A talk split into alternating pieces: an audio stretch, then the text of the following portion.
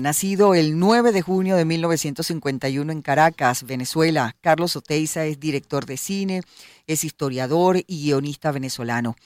Carlos empezó su carrera con el cortometraje de ficción Siete Notas en 1971, pero ha dedicado la mayor parte de su obra a películas documentales.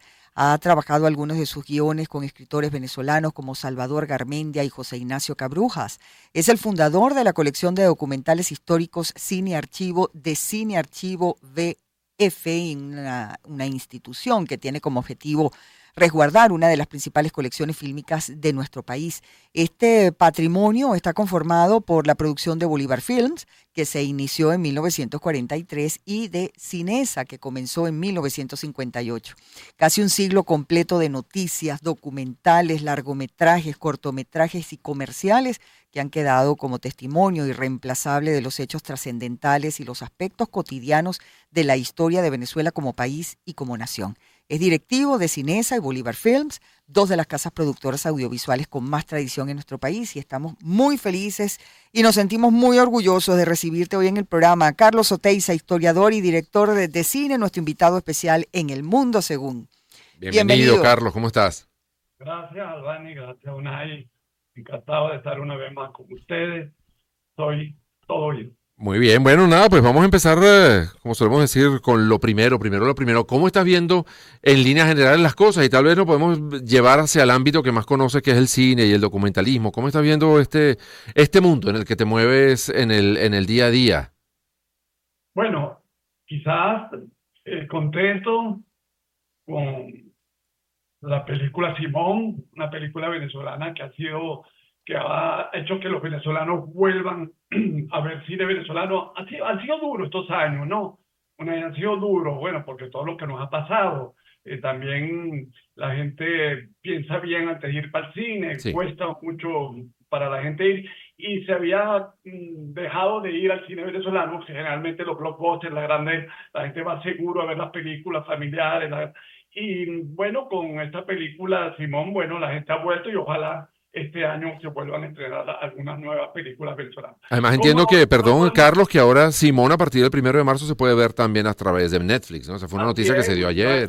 Te lo digo, no es fácil entrar en Netflix, por lo tanto eh, aprovecho para felicitar a los productores, al equipo, al director, de que su película se pueda ver en Netflix. En todo caso, eh, el cine, la radio, el trabajo de cada uno de nosotros estaba pues evidentemente eh, limitado o está cercenado por lo que nos está pasando globalmente como país. En todo caso, mm, los que nos hemos quedado y estamos trabajando, mm, no nos falta optimismo, aunque hay una realidad dura, no nos falta optimismo, si no, no siguiéramos trabajando, no, no, no me llamarían ustedes, no estaríamos pues planteándonos este, continuar en el país. Evidentemente que hay muchos venezolanos afuera que también lo están haciendo con mucha eh, mucha fuerza, mucha dedicación, haber ido para afuera ha sido duro, muy, muy duro. Y, ahí es donde yo pienso que nosotros estamos como, una como levantándonos hoy en día, bueno, ya hace algunos años, de lo que yo diría que, que hubo en el país, hubo como una confusión a, a finales del siglo XX y, y, el país creyó en un modelo nuevo y bueno, nos hemos dado cuenta que el modelo en que el Estado tenía que meterse en todas las áreas del país, no dio resultado y ahora, bueno, estamos volviendo a que la empresa privada es el factor principal para devolverle la economía, sea el cine venezolano, sea la radio, sea la industria, y eso me parece que es un paso, un paso adelante, porque eh, hace unos 10, 12 años mm, se habló pues, de, del socialismo, de, la, de las propiedades, de las haciendas, de las empresas que tomó el Estado y la gran mayoría fracasaron. Esto ya el país lo internalizó y eso nos da como una visión para, bueno, echar para adelante, estar aquí hablando nosotros de que sí podemos seguir como país. Sí, señor. Y bueno, Carlos, día por día eh, se sigue construyendo la historia ¿no? de, de, nuestro país y tú bien la conoces, no solamente como historiador, sino que también a través de, de, de tus trabajos, tus documentales. Em, has podido compartir eh, parte de esa historia, sobre todo la política, ¿no?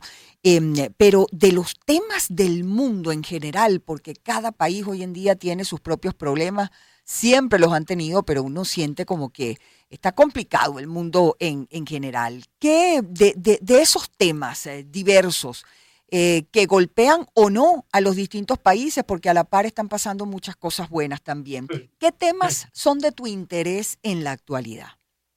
Bueno, hay un tema que, que, que son, eh, que es el tema del fanatismo que está ligado a la confrontación. Digamos, tú mira a los Estados Unidos, puedes ver en España, países democráticos, para no hablarte eh, de otros países donde no hay esa confrontación porque está prohibida, pero supongamos China, eh, supongamos Turquía, los países donde el, el, Estado no permite que esa confrontación salga a la luz pública. Pero hablando de la democracia, la democracia que son lo que nos interesa a nosotros, a nosotros nos interesa vivir en democracia, aprendimos en el siglo XX de que se podía vivir en democracia y es lo que nos interesa, así lo veo yo. Y creo que, bueno, en este momento el fanatismo, el extremismo, el creer, eh, digamos, en confrontar al, al, que no piensa como tú es un grave problema que, y también no haber visto los problemas. Por ejemplo, Europa se está levantando en este momento de una inmigración que durante estos últimos 20 años fue creciendo en Europa y de repente, bueno, existe ese, ese sentimiento que se llama el nacionalismo, mm. el sentirse parte de un país que de repente uno ve que empiezan a llegar gente y empiezan a tomar los puestos de trabajo y eso había que poner, hay, hay que considerarlo, hay que entenderlo y no dejárselo a los extremos, porque si no, por hablar claro, en Europa la extrema derecha ha cogido y ha empezado a coger vuelo, ¿verdad? Un fanatismo de decir, bueno, aquí que los inmigrantes son los responsables. No, no son los responsables, pero hay que tomar en consideración que esos nuevos fenómenos sí existen y que no se puede dejar así a, la mano abierta, sino que hay que tomarlo en consideración para que eh, digamos, las confrontaciones que generan esas nuevas realidades no lleguen a polarizarse y que haya problemas graves. pero, pero llama la atención, Carlos, que, bueno, hace apenas 100 años, ese, ese mismo continente estuvo metido en una guerra que dejó muchísimos muertos justamente por echarle la culpa a un grupo racial o social determinado, ¿no? Como que no se aprende, que por ahí no es el camino.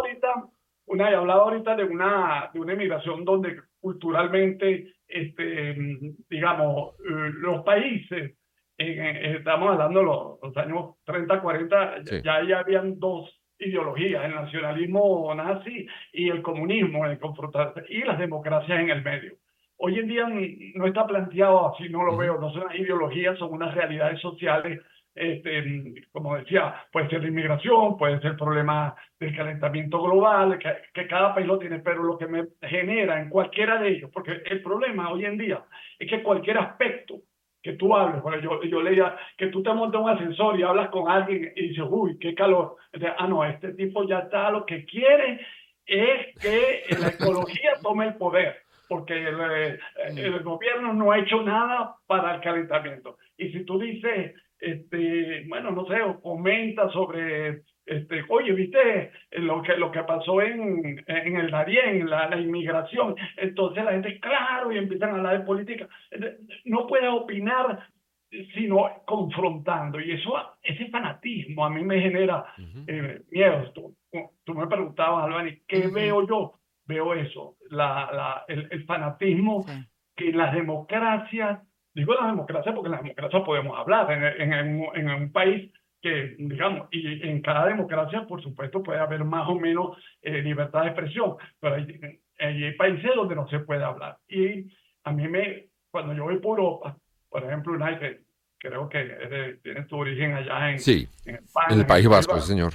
Y tú llegas a España y ves la calidad de vida que tienen y los ves quejándose, una sí, que queda para los pero ellos no saben lo que, lo que tienen, sí, porque no, no, no lo tienen, es decir, nadie aprende, ¿verdad? Eh, del vecino, entonces digo, cúchale, este, estos españoles sí están duros, quejándose de todo, y, uno tiene 7 millones de venezolanos que han inmigrado, que tenemos problemas de todo mm. tipo, que no sabemos que nos acostumbramos a vivir con incertidumbre, que no sabemos qué va a pasar el día de mañana y seguimos. Y, los españoles quejándose porque, no sé, la inflación fue de 0,8 este mes y eso está acabando con el país. O si lo quieres hablar de, de, política, no, este partido, el Partido Socialista es comunista y nosotros somos unos fascistas. Y yo digo, Dios mío, este, hay que usar con, hay, que tranquilizarnos un poco. Bueno, por ahí va lo que yo veo en el mundo este, y que en cierta manera nos influye, tiene influencia sobre nosotros, ¿no? Y, eso me permite, este, desde aquí, de lo que hemos vivido, porque es que nosotros hemos vivido algo tan duro que lo vivió, bueno, la guerra civil española, bueno, no igual, pero digamos, tuvo una confrontación, este, pasaron muchas cosas en el siglo XX, pero Venezuela había vivido una época de los 40 hasta el 2000 mm. tan maravillosa, tan, vamos a decir, de crecimiento, mm. que ahorita que tenemos problemas, bueno, nos duele muchísimo porque no sabíamos que, que existían tantos problemas en la vida, no sabíamos que se podía emigrar, no sabíamos que podíamos perder trabajo, que, que mm. un profesor podía ganar 50 dólares, en fin, eso no se sabía. Así es, así es. Pero bueno, son los grandes dilemas, los conflictos del ser humano también, Carlos, ¿no? El inconformismo, el no valorar lo que se tiene, sino eh, cuando se pierde. En fin, me, encantaría que conversáramos acerca de eso. Hay que hacer una pausa hasta ahora, pero te pedimos, Carlos, que te mantengas allí para poder seguir eh, conversando contigo en, eh, bueno, esta comunicación muy interesante con nuestro invitado especial del día de hoy en nuestra sección de todos los lunes, El Mundo Según, esta vez con Carlos Oteiza, historiador y director de cine, con quien volveremos luego de esta pausa musical aquí en Agenda Éxitos. Empezamos el año en su compañía. Circuito Éxitos. Caracas, Maracay, Puerto La Cruz, Puerto Ordaz, Barquisimeto, El Vigía, Guarenas Guatire, Mérida, Táchira, Margarita, Maracaibo, Maturín. Circuito Éxitos. Melodías de siempre. Sonidos en primera fila.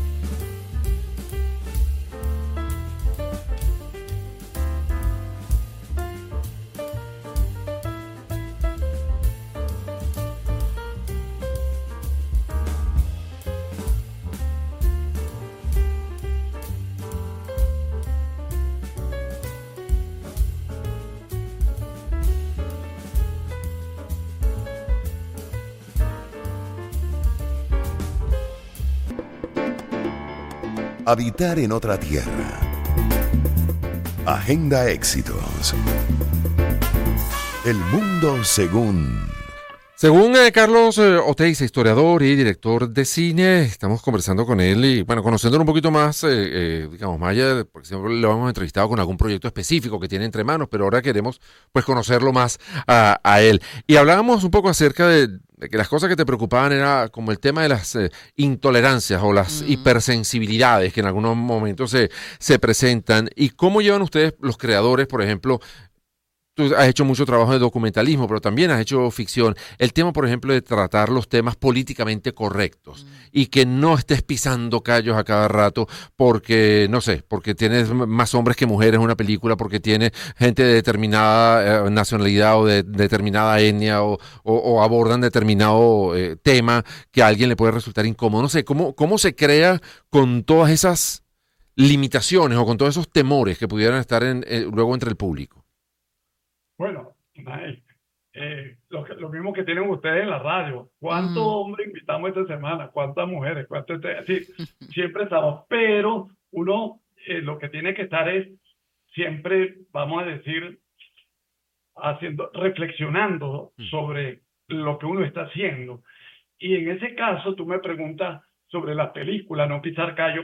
Evidentemente uno no puede hacer una película sin pisar callo. Lo que pasa una de estas películas que hemos hecho eh, relacionadas con la historia del país, sí. las vemos más como una necesidad o, como una película de utilidad no de inmediata, sino de una utilidad para mediano y largo plazo. ¿Por qué? Porque no están buscando convencerte de algo, sino te le están dando al espectador la capacidad mayor.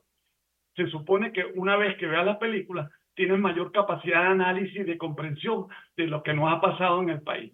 No que el señor Carlos Oteiza dice cómo hay que pensar, sino mm. mostrar, digamos, con una apertura de, una amplitud eh, en, el tema que se está tratando, en que no haya, como decía yo, un fanatismo, una apuesta, uno toma una decisión, evidentemente, uno pone algo, no pone otro, pero tratar de que la película no sea un panfleto, que solo tratar no, no hacer panfleto. Entonces, evidentemente, eh, algunas veces uno dice algunas cosas que molestan, pero es normal, algunas veces me equivoco, algunas veces después de tres años, cinco años, la idea la hubiese cambiado, pero si uno está contento con uno mismo, si uno dice, bueno, lo que estoy haciendo, hay honestidad, porque lo, eso es lo más importante a la hora de, de realizar una película, es que lo que tú estés dejando y sobre todo una película y sobre todo, y, para ahora un, documental, porque el carácter documental tiene un, carácter de veracidad.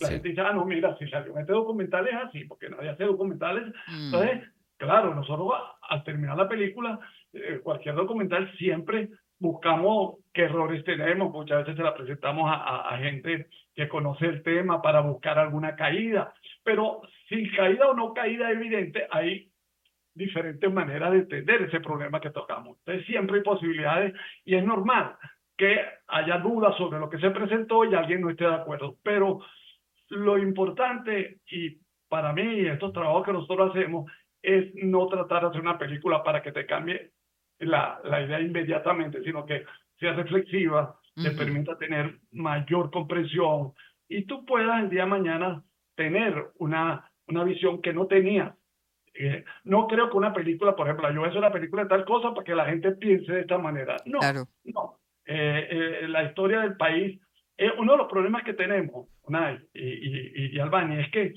los venezolanos nos acostumbramos a la rapidez, a todo. Eso, eso es uno de los temas que tenemos. Tú me decías las características de los venezolanos. Bueno, es que la novedad, la impaciencia, el petróleo o vamos a decir, los ingresos petroleros que tuvimos de los años 40 en adelante, nos creo que todo era posible. Todo era posible en Venezuela. Es decir, si un emigrante hubiera venido de España, si hubiese ido para eh, Ecuador o Bolivia, hubiese venido en Venezuela, el mismo primo hubiera llamado al primo en Ecuador y dicho, ¿cómo estás? Bueno, aquí en Venezuela, chicos, ya tengo un apartamentico y un carro. Y el de Bolivia o Ecuador está, tú sabes, ahí sudándosela, porque en Venezuela hubo una posibilidad económica muy buena y mucha gente evidentemente la aprovechó y se preparó, pero también nos generó que todo era posible. Entonces, si nosotros, yo, yo te puedo casi decir que cuando salió, pues yo era joven, y esto para la gente joven, no, no lo entendía, cuando salió el primer Betamax en Nueva York, yo creo que el segundo estaba allá en Caracas. En Miami, el, segundo ya estaba en Maracaibo, porque los maracuchos viajaban bastante. Entonces, y nosotros vivimos al día, y entonces, claro, y, y, un tema ya entrando en la política. A mí me da mucha risa cuando la gente dice, no, que estos líderes políticos este, eh, ya están quemados. Yo digo, mire, Rómulo Betancourt empezó en el año 28 y fue electo él por primera vez, eh, digamos, con el voto popular en el año 58, 30 años después. Sí, Entonces, es en la impaciencia, para el tema político, pero también en el aspecto ya más cotidiano, los venezolanos nos ha pegado mucho eso de no poder estar al día hoy en día con todo. Pero yo creo que los venezolanos que han salido afuera ven lo difícil que es tener todo lo que nosotros teníamos tan rápido. Entonces son más comprensivos con, con ellos mismos, con lo que vivimos, con, con, y, y entiende que vivimos una época que no todos los países lo vivieron. Entonces, la novedad, la impaciencia, es una característica propia nuestra ligada a esa posibilidad de, que podíamos tener muchas cosas en poco tiempo. Mm. Carlos, nos queda solamente un minuto y tú entiendes muy bien eh, el tema del tiempo, pero nos encantaría saber en tu tiempo libre, ¿a qué le dedicas en ese tiempo? ¿Qué te gusta hacer? Tú que haces cine, por ejemplo, tú que haces eh, documentales, Em, eh, bueno, con este tema del streaming, eh, ¿te pegas con alguna serie en particular, algún género en particular? Sí, veo por supuesto mucho mm, documental en Netflix, leo mucho, lo que pasa es que la lectura es la base de mi trabajo y cada vez que voy, puedo ir para la Ávila, voy para el Cerro de Ávila, que es mm. allí donde me vienen las mejores ideas. Este domingo fui a Sabanieve, bueno, entonces ese es mi cotidianidad y si no, camino en las tardes también. Eso me permite a mí eh, relajarme un poco, pensar. Y generalmente las mejores ideas salen en esos momentos en que uno está, está haciendo su ejercicio, pensando y, bueno, y, y, más tranquilo, no en la cotidianidad. ¿Hay algún superpoder que te gustaría tener, Carlos? Un superpoder. sí. Encontrar la felicidad cotidiana, es decir, no tener esos altibajos, sino que poder mantenerme siempre tranquilo. Y eso es difícil, sobre todo aquí, ¿verdad? Entonces, bueno, me gustaría tener el superpoder de, de vivir una, esa, esa, vivir como haciendo yoga todo el día. en alfa, de día y de noche.